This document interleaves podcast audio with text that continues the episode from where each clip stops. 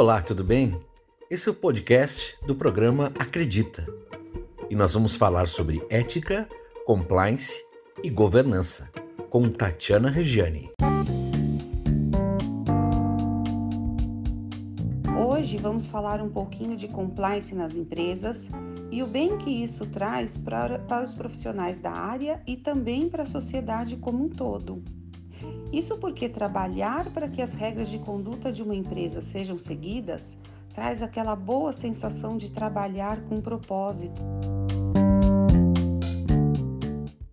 O podcast Acredita tem como parceiros a Unimed Nordeste RS, a Prolar Imóveis, o Sindserve, Sindicato dos Servidores Municipais de Caxias do Sul, a Mobilitar e Saúde, Farmácia do IPAM, CV Comércio de Frutas e Verduras, Melhora Mundo, Empreendimentos Sustentáveis, Simpro, Sindicato dos Professores de Caxias do Sul e Sindicato dos Bancários de Caxias do Sul e região.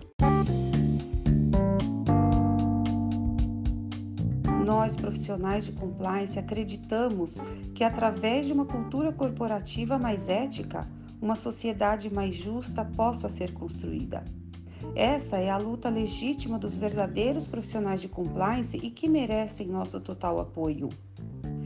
Cultura corporativa está intrinsecamente ligada ao capital reputacional. Hoje em dia, a boa reputação tornou-se o bem mais valioso de uma empresa. E fazer o bem, seja por convicção ou por obrigação, traz retornos para a marca institucional. Por outro lado, as condutas antiéticas podem arruinar pessoas físicas e jurídicas que estão permanentemente sujeitas ao julgamento dos tribunais das mídias sociais de uma sociedade cada vez mais implacável. Nesse contexto, o cumprimento de regras, a transparência e a atuação responsável estão virando matéria-prima básica para as empresas e para todos os profissionais. E claro, junto com tudo isso, temos que nas últimas décadas as grandes mudanças regulatórias, tais como a Lei Anticorrupção e Lei Geral de Proteção de Dados, trouxeram para as empresas a necessidade urgente de se adequarem e a responder a essas demandas. O compliance veio para atender essa necessidade.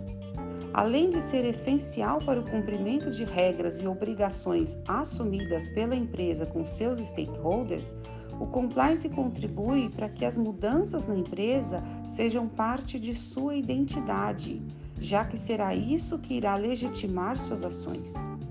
Então, diante de tudo isso, o que a empresa deve fazer? Como deve fazer?